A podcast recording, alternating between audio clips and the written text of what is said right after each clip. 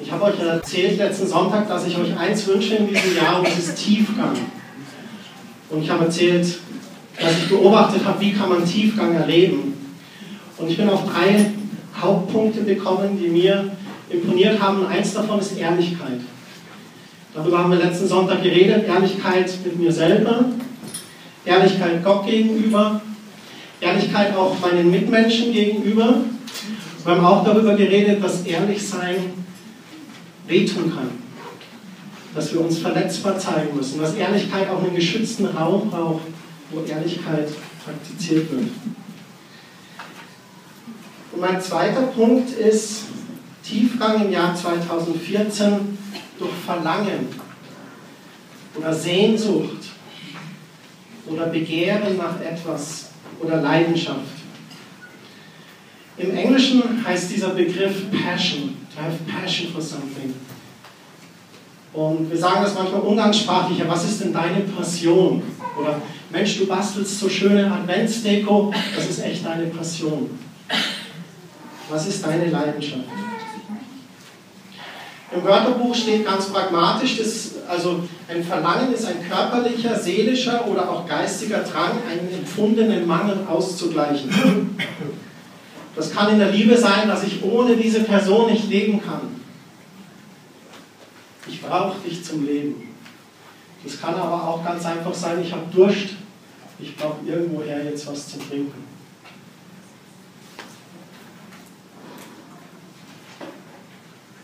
Wir kennen das Wort Passion auch vom Leidensweg Jesu Christi.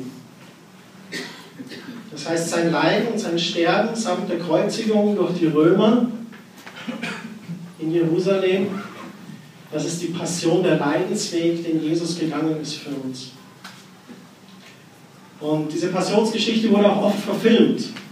Viele von euch kennen vielleicht noch Ben Hur aus dem Jahre 1959 einer meiner Lieblingsfilme, der nie an Aktualität verliert, von diesem römischen Soldaten, gespielt von Charlton Heston, dessen einzige Lebensenergie der Hass und die Rache war und der aber in dem Film an den Punkt hinkommt, wo sich sein Herz einer Veränderung unterwirft und er lernt Christen kennen und den christlichen Lebensweg. Dann gibt es den Film Die Passion Christi von Mel Gibson. Ein sehr radikaler Film aus dem Jahr 2004, bei dem sich selbst bei manchen Christen die Gedanken oder Gemüter spalten. Der Film ist sehr blutig und zeigt in allen Details die Qualen und Leiden, die Jesus erlebt hat. Aber ich muss ehrlich sagen, ich hatte schon mal einen Moment gehabt, wo ich gemerkt habe, wo mir die Leidenschaft für Jesus gefehlt hat und wo ich den dringenden Bedarf oder das Verlangen hatte, leidenschaftlicher sein zu wollen und ich habe mir diesen Film auf Neudeutsch reingezogen. Ich habe mir diesen Film angeschaut und er hat mich zu Tränen gerührt, um einfach wieder zu verstehen, was Jesus wirklich auf sich genommen hat. Welche Leiden. Und da ist das Thema Verlangen oder Leidenschaft, das steckt schon in diesem Wort Leidenschaft drin, das schafft manchmal auch Leiden. Es gibt so manchen Fan, der zum Beispiel frühmorgens aufsteht, 4 Uhr morgens, trifft sich am Hauptbahnhof mit irgendwelchen anderen Jugendlichen in einem Bus, fährt nach Hamburg rauf, um sich ein Auswärtsspiel anzuschauen von den 60ern. Spät abends wieder mit dem Bus nach Hause zurück. Das ist echt ein wahrer Fan. Bayern-Fans machen das auch. Und ich denke mir, das wäre doch auf Sky viel bequemer. Wohnzimmer, ich schlafe aus, esse gemütlich, dann kommt das Spiel, ich schaue es mir irgendwann an, freue mich aus verschiedensten Kameraperspektiven, du verpasst kein Tor. Aber nein, wir nehmen das auf uns, weil es unsere Leidenschaft ist, unsere Passion. Wir sind Fan und wir wollen da live dabei sein. Es geht darum, dass man manchmal was auf sich nimmt in Lukas 22. Das ist Jesus im Garten Gethsemane. Und Jesus ging mit ein paar Jüngern dorthin und entfernte sich von denen und nicht weit von seinen Jüngern entfernt kniete Jesus nieder und er betete, Vater, wenn es möglich ist, dann bewahre mich vor diesem Leiden. Das ist kurz bevor Jesus verhaftet wurde. Und er sagt aber nicht, was ich will, sondern was du willst, soll geschehen. Hier kommt ganz deutlich zum Ausdruck, dass Jesus das absolute Verlangen hatte, den Willen des Vaters zu tun. Das ist radikale Leidenschaft, die sogar das eigene Leben hergibt, um anderen zu helfen. Und Im Johannesevangelium gibt es auch eine Stelle, Johannes 15, Vers 13, da heißt es, niemand liebt mehr als einer, der sein Leben für die Freunde hingibt. Da hat Jesus absolute Leidenschaft gezeigt, bis hin zum Tod. Für uns, für dich. Jesus hat dies auf sich genommen, ist ans Kreuz gegangen, sodass wir einen Zugang zu unserem himmlischen Vater haben. Das ist das Evangelium.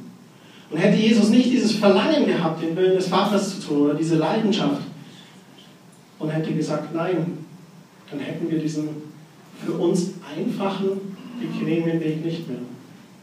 Einfach im Sinne davon, dass wir zu Gott kommen können und sagen können, Jesus, ich, ich erkenne, dass du am Kreuz für meine Schuld gestorben bist.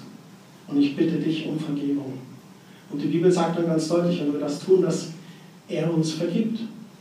Und dass wir nicht mehr getrennt sind von Gott durch unsere Sünde, sondern dass wir nahe bei Gott sind.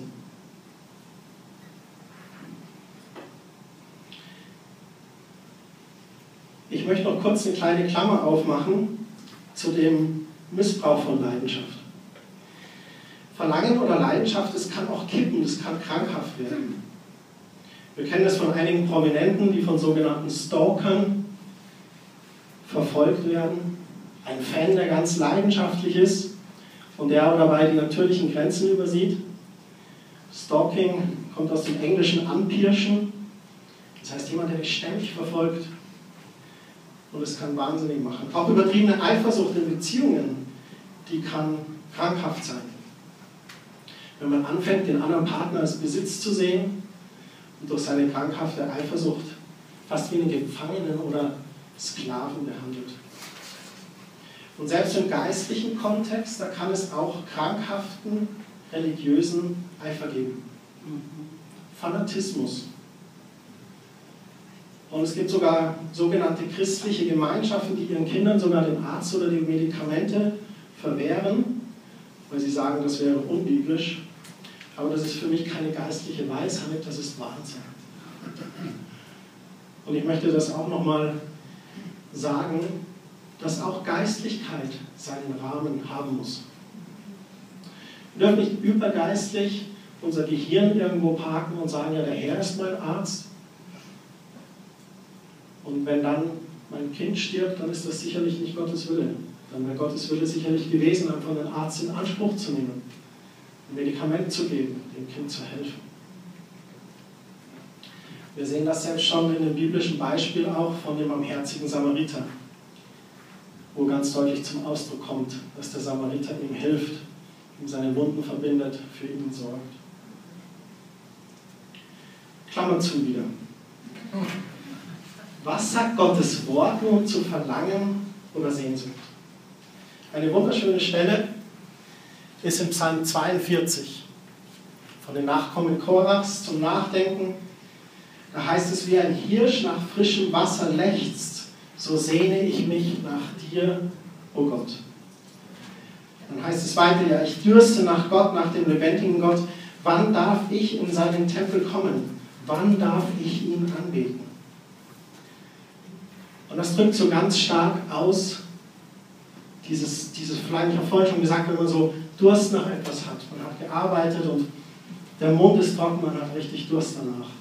Und hier der Psalmist bringt das Beispiel, so wie der Hirsch nach dem Wasser lechzt. So ein schönes altdeutsches Wort.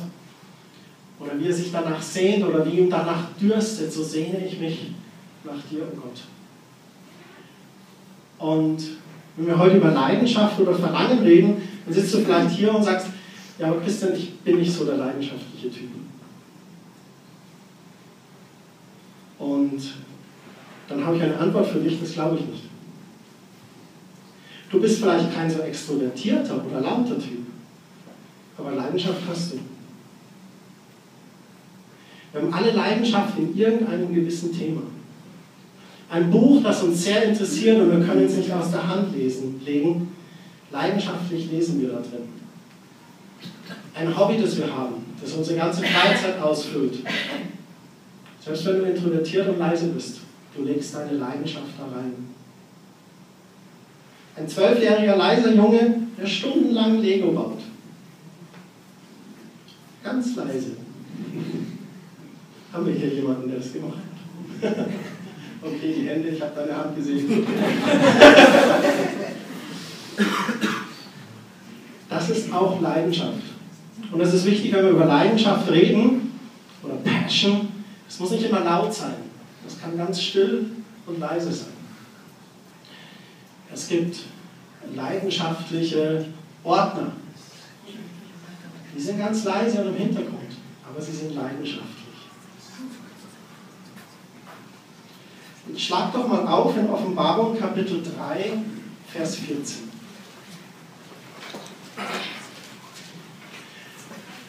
Wir wollen dort heute uns aufhalten.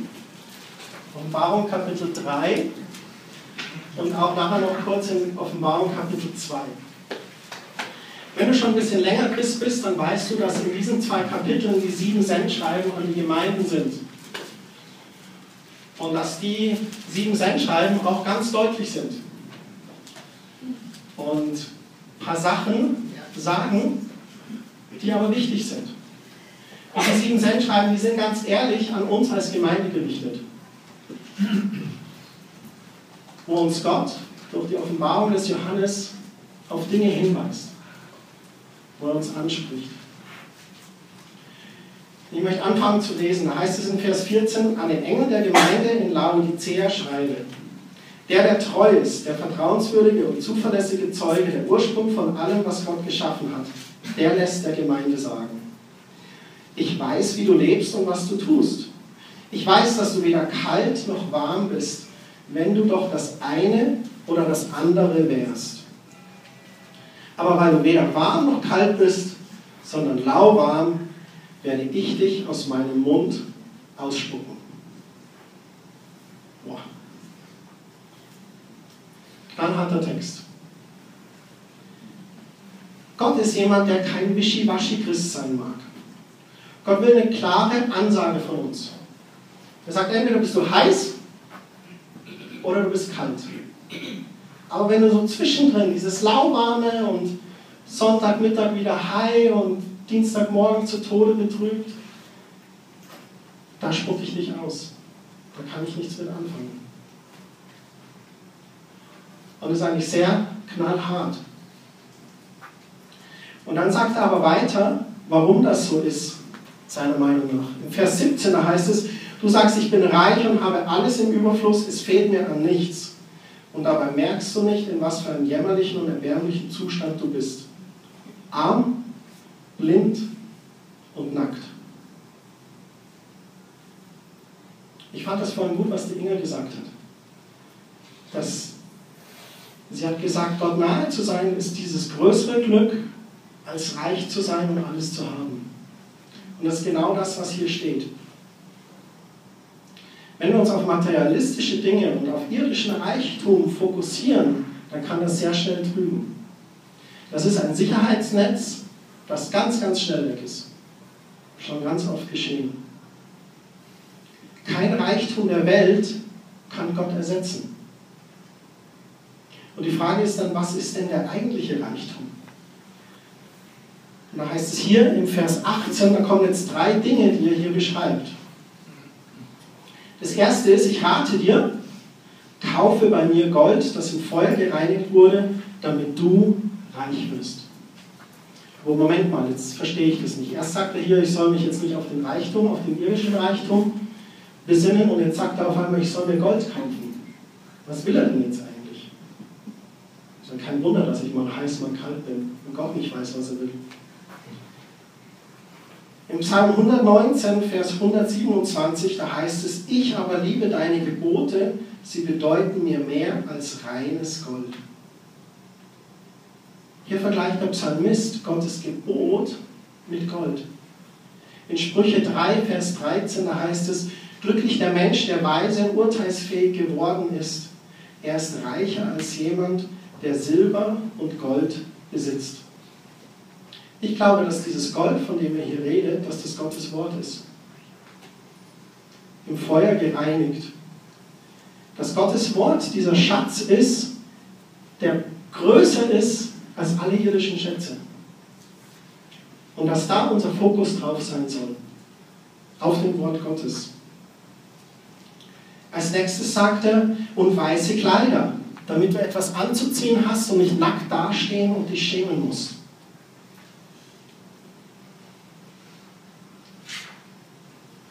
Wo war das nochmal in der Bibel? Wo stand jemand nackt da und hat sich geschämt? Adam und Eva. Adam und Eva im Paradies. Erst hatten sie sich nicht geschämt, weil alles war in Ordnung. Und dann kam aber die Versuchung. Die Bibel beschreibt, dass sie in Sünde fielen, weil sie von diesem Baum über der Erkenntnis des Guten und Bösen gegessen haben. Und auf einmal wurde ihnen bewusst, wir sind nackt. Wir schämen uns. Vorher war das noch ganz normal. Und er sagt aber, weiße Kleider, damit du etwas anzuziehen hast und nicht nackt dastehst und dich schämen musst. Die Farbe weiß oder weiße Kleider kommt öfters in der Bibel vor. Und es ist immer ein Symbol für etwas Gereinigtes, für etwas Heiliges. Engel hatten immer weiße Kleider. Und in der Bibel heißt es sogar, dass unsere Sünde reingewaschen wird, weiß wie Schnee. Im Psalm 51, Vers 9, da steht das, reinige mich von meiner Schuld, dann bin ich wirklich rein. Wasche meine Sünde ab und mein Gewissen ist wieder weiß wie Schnee. Die Bibel spricht auch von Kleidern der Gerechtigkeit. Dass wir dieses neue Kleid von Gott bekommen haben, das heißt ein Kleid der Gerechtigkeit. Weil wir sündenfrei sind durch das Opfer von Jesus. Ich glaube, wovon er hier spricht, ist, dass wir uns sehnen danach, ein heiliges Leben zu führen, ein gereinigtes Leben. Und das bedeutet nicht, dass wir Hansi Superchrist werden, sondern dass wir anfangen, einen Lebensstil der Buße zu führen. Dass wir uns bewusst sind, dass wir eigentlich die Gerechtigkeit Jesu Christi sind, dass wir gerecht und freigekauft worden sind und dass wenn Sünde in unserem Leben reinkommt oder wir das erlauben, dass wir immer offen und ehrlich sind zu Gott gegenüber und dann ein Lebensstil der Buße führen. Dass wenn unser weißes Kleid mal befleckt ist, dass wir es ganz schnell zur Reinigung bringen. Und die Reinigung ist das Blut Jesu. Und sagen, Jesus, dein Blut hat für diese Sünde bezahlt. Ich bitte dich um Vergebung. Und wenn es Menschen involviert, dann auch zu den Personen hingehen und zu sagen, du, ich habe einen Fehler getan. Ich habe da was falsch gemacht. Bitte vergib mir.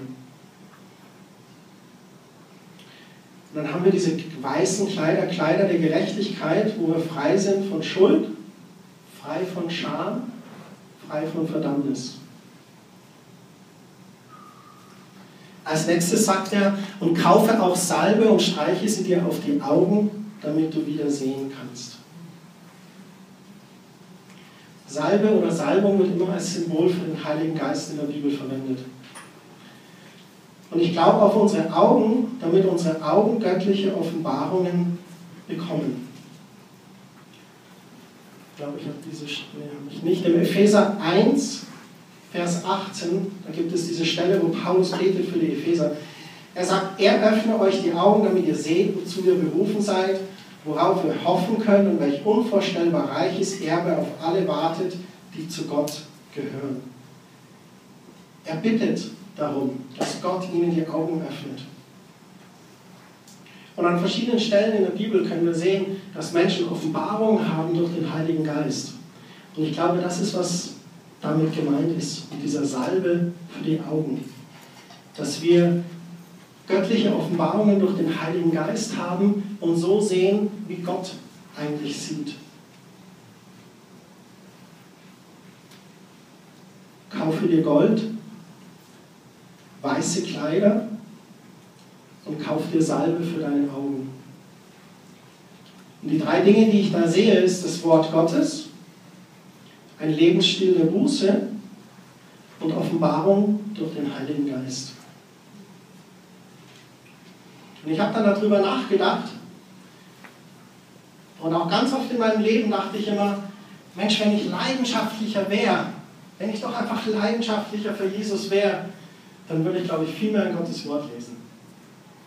Dann wäre ich, glaube ich, viel bußbereiter. Und dann würde ich einfach den Heiligen Geist viel mehr erleben. Und ich habe auch festgestellt, dass es genau andersrum ist. Dass wir Leidenschaft erwecken müssen. Je mehr wir in Gottes Wort sind, je heiliger wir in einem Lebensstil der Buße leben und je mehr wir uns nach den Offenbarungen des Heiligen Geistes ausstrecken, desto leidenschaftlicher werden wir. Und das ist, glaube ich, ein ganz wichtiger Punkt. Du musst es bei dir erwecken lassen. Verlangen will geweckt werden.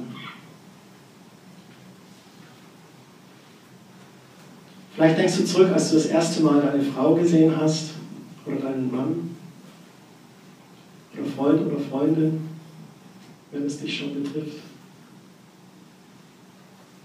Und du siehst auf einmal eine Person und auf einmal, oh stopp, Moment. Du unterbrichst sofort deinen Ablauf und das Verlangen ist geweckt. Der Geruch eines Schweinebratens. Christian, magst die Predigt endlich zu? Der Geruch eines Schweinebratens. Stell dir das vor. Nur das Riechen, nur wenn ich das rieche, dann spüre ich schon, wie die Kruste in meinem Mund zerbricht. Ist euer Verlangen geweckt?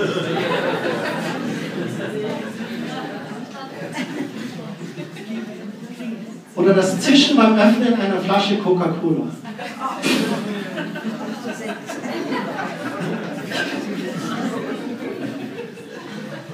Eigentlich arbeitet die Werbung so. Werbung arbeitet so.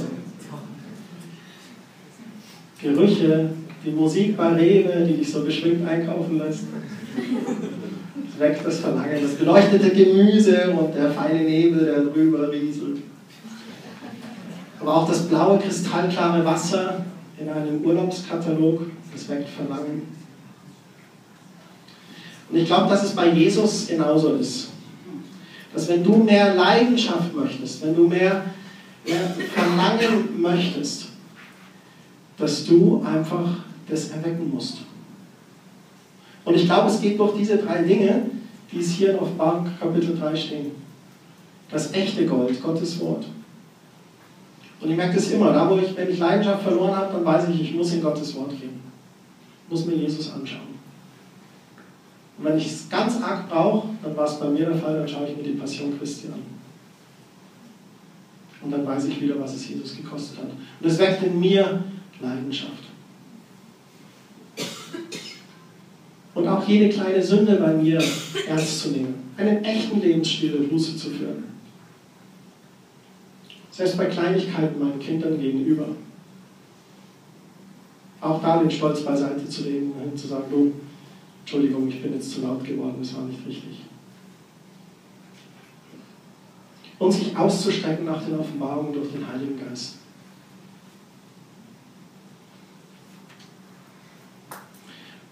Gott ist Gott der Vater, Gott der Sohn und Gott der Heilige Geist. Drei Personen in einem.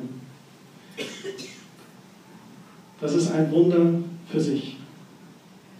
Aber Gott der Vater, Schöpfer von Himmel und Erde, der seinen Sohn gesandt hat, dieser Sohn für uns gekreuzigt und auferstanden, in den Himmel gefahren, weil er sagt, da kommt jemand und es ist besser, dass ich gehe. Und wer kam? Der Heilige Geist. Und wir brauchen diese Offenbarung des Heiligen Geistes in unserem Leben. Wir brauchen auch die Erfüllung mit dem Heiligen Geist. Weil es auch in uns nochmal neu was weckt. Leidenschaft gibt. Uns hilft. Manchmal, wenn ich mich trocken fühle, dann fange ich an, in Sprachen zu beten. Und erwecke, wie die Bibel sagt, wecke diese Gabe in dir, die Gott dir gegeben hat.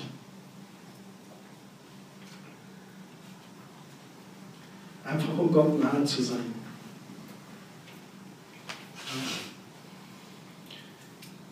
Etwas Ermutigendes in Vers 19. So mache ich es mit allen, die ich liebe. Ich decke auf, was bei ihnen verkehrt ist und weise sie zurecht.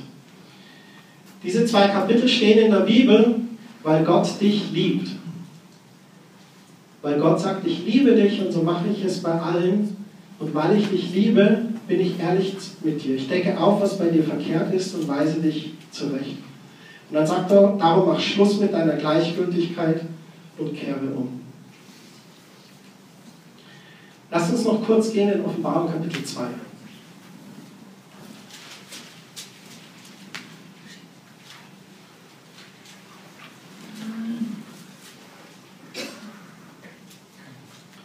Die Botschaft an die Gemeinde in Ephesus. Da heißt es, schreibe an den Engel der Gemeinde in Ephesus, der, der die sieben Sterne in seiner rechten Hand hält und zwischen den sieben goldenen Leuchtern umhergeht, lässt der Gemeinde sagen, ich weiß, wie du lebst und was du tust. Ich kenne deinen unermüdlichen Einsatz und deine Ausdauer. Ich weiß auch, dass du niemand in deiner Mitte duldest, der Böses tut und dass du die geprüft und als Lügner entlarvt hast, die behaupten, Apostel zu sein und es gar nicht sind. Ein schönes Lob. Das klingt sehr gut. Ihr schaut schon so gespannt. Dann heißt es weiter im Vers 3, ja, du hast Ausdauer bewiesen und hast um meines Namens willen viel ausgehalten, ohne dich entmutigen zu lassen. Ganz viel Lob.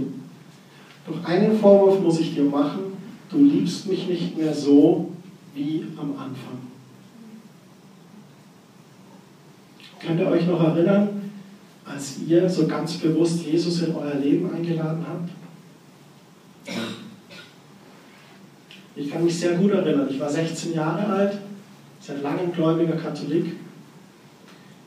Und es war ein Abendgottesdienst, wo bloß bewusst war, ja, ich muss mich nochmal so richtig bekehren. Und da hat jemand mit mir gebetet in einem Gebetskämmerchen und hat dann auch noch gefragt, ob ich die Erfüllung mit dem Heiligen Geist möchte. Und ich habe gesagt, ja. Dann haben wir zusammen gebetet und ich habe das erlebt. Und das war so wunderbar so wunderschön. Und ich war so richtig verliebt in Jesus. Ein 16-jähriger junger Mann, verliebt in Jesus. Das ist möglich. Und in unserem Christsein ist es aber ganz oft, dass diese Liebe nachlässt. Ähnlich wie wir das vielleicht in manchen Beziehungen erleben oder in Ehen oder Freundschaften, wo manchmal die Liebe ein bisschen nachlässt,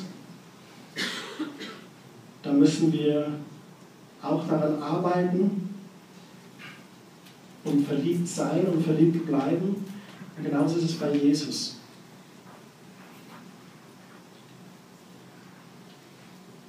Da heißt es, erinnerst du dich nicht, wie es damals war? Wie weit hast du dich davon entfernt? Kehr um und handle wieder so wie am Anfang. Je länger wir mit Jesus gehen, desto größer kann die Gefahr sein, dass wir uns vom eigentlichen Jesus entfernen dass wir uns in religiösen Diskussionen oder in gesetzlichen Taten wiederfinden. Und Jesus sagt aber in Johannes 10, Vers 10, ich aber bringe das Leben und dies im Überfluss.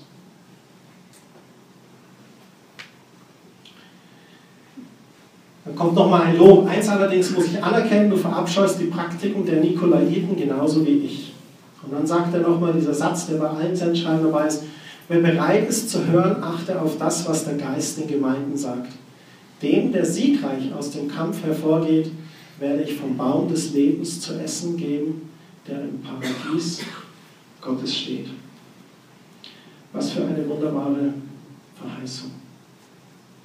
Ich wünsche euch Tiefgang dieses Jahr durch eine neu angesteckte Leidenschaft für Jesus.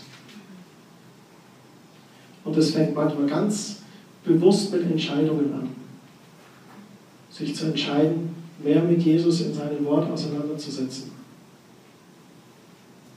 Sich ganz bewusst zu entscheiden, nicht oberflächlich so mit kleinen Notlügen und kleinen Sünden zu leben, sondern ganz bewusst einen Lebensstil der Buße zu leben. Gott gegenüber und deinen Mitmenschen und sich auszustrecken nach diesen Offenbarungen des Heiligen Geistes. Dass wenn du Gottes Wort aufschlägst, dass du sagst, hier bin ich, Heiliger Geist, offenbar mir Gottes Wort. Öffne die Augen meines Herzens, öffne die Ohren meines Herzens, dass wir Gottes Wort wirklich richtig verstehen. Heute Nachmittag bin ich das erste Mal bei einem Eishockeyspiel. Jemand hat mich eingeladen und ich bin jetzt überhaupt kein so Sportfan, aber was ich liebe, ist so die Atmosphäre in den Stadien. Und jeder, der Sport mag, ist von Haus aus eine Person mit Leidenschaft. So, wenn du leidenschaftlicher Sportler oder Sportschauer bist oder jeden kennst, der in der Bundesliga gerade in irgendeinem Verein, wo welche Position spielst, herzlichen Glückwunsch. Finde ich genial. Transportiere diese Leidenschaft in deine Beziehung mit Jesus. Und ich freue mich da schon heute auf das Eishockeyspiel und ähm, ich denke, es wird laut und Gaudi und Spaß und ordentlich Stimmung. Und wenn ich aber daran denke, dann wünsche ich mir, dass ich das auch bei Jesus einfach habe. Und dass wir Christen da ein bisschen angesteckter sind, ein bisschen feuriger, ein bisschen leidenschaftlicher und uns auch trauen, leidenschaftlicher zu sein. Unser Christsein mehr nach außen zu leben und dadurch auch ansteckender zu machen. Weil du vielleicht die einzige Person bist, die verantwortlich ist dafür, dass eine Person das ewige Leben erfährt oder eben nicht. Weil Gott hat gesagt, wir sind das Salz der Erde und das Licht dieser Welt. Und wir sollen ein bisschen die Würze sein. Der Alfons Schubeck, der sagt immer, was brauchen wir jetzt noch? Paar Gewürze. Ein bisschen das, ein bisschen das, ein bisschen das. Weil das ist das Speed im Essen. Sagt er mal, ein bisschen mehr Speed brauchen wir noch, da fehlen Gewürze. Und wir brauchen das auch. Wir müssen ein bisschen gewürzt sein, ein bisschen leidenschaftlich, ein bisschen feurig und uns da hingeben. Ich möchte mit euch zum Schluss noch ein Lied singen, das schon ein bisschen älter ist. Das heißt, wie der Hirsch nach dem Wasser dürstet. Und ich möchte euch bitten, aufzustehen. Und dieses Lied ist geschrieben von einem Amerikaner oder Amerikanerin nach diesem Psalm 42. Und das Lied heißt, wie der Hirsch nach dem Wasser dürstet, sehne ich mich her nach dir. Du allein bist all mein Verlangen und ich bete dich nur an. Und das sind so Liedtexte, die uns eigentlich herausfordern. Diese dritte Zeile fordert mich heraus. Du allein bist all mein Verlangen. Ist Jesus allein all mein Verlangen? Manchmal denke ich, wenn ich in der Früh aufstehe, oh, ich möchte jetzt einfach schlafen. Das sind oft so ganz banale Dinge. Aber ja, Jesus ist all mein Verlangen. Und wenn du ihm das Zusingen zurufen möchtest heute Morgen, dann tu das jetzt mit diesem Lied. Wenn du dir schwer tust damit oder merkst, meine Leidenschaft oder mein Verlangen ist beschnitten oder nur beschränkt auf meinen Fußballverein, dann ist vielleicht jetzt ein Moment, wo du auch sagen kannst, Herr Jesus, ich tue echt Buße. Ich möchte dich um Vergebung bitten, wo ich für meinen Fußballverein leidenschaftlicher war als für dich. Wo ich für meinen Partner leidenschaftlicher war als für dich. Ich bitte dich um Vergebung, wo mein Hobby wichtiger ist als du. Und ich bete, Herr Jesus, dass du Leidenschaft in uns wächst. Ein Verlangen nach mehr von dir dass wir mit Tiefgang in diesem Jahr weitergehen.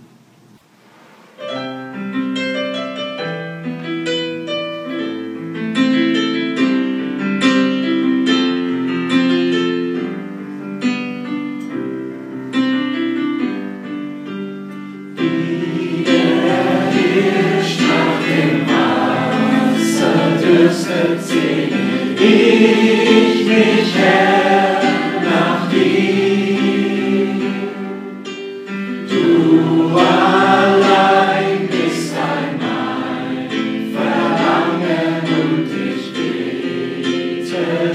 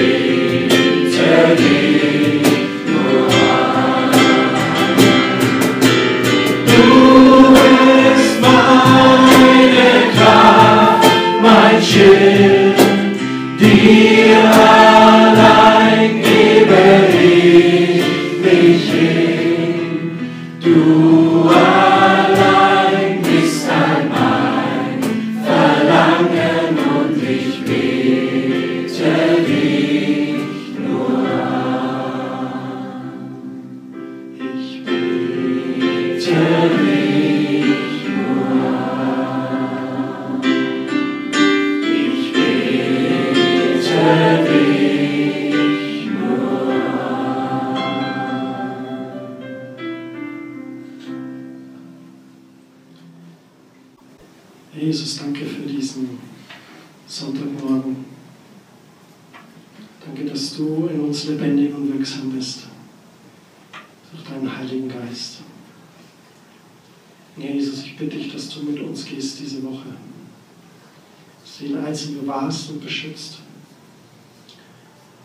neues Verlangen schenkst nach deinem Wort.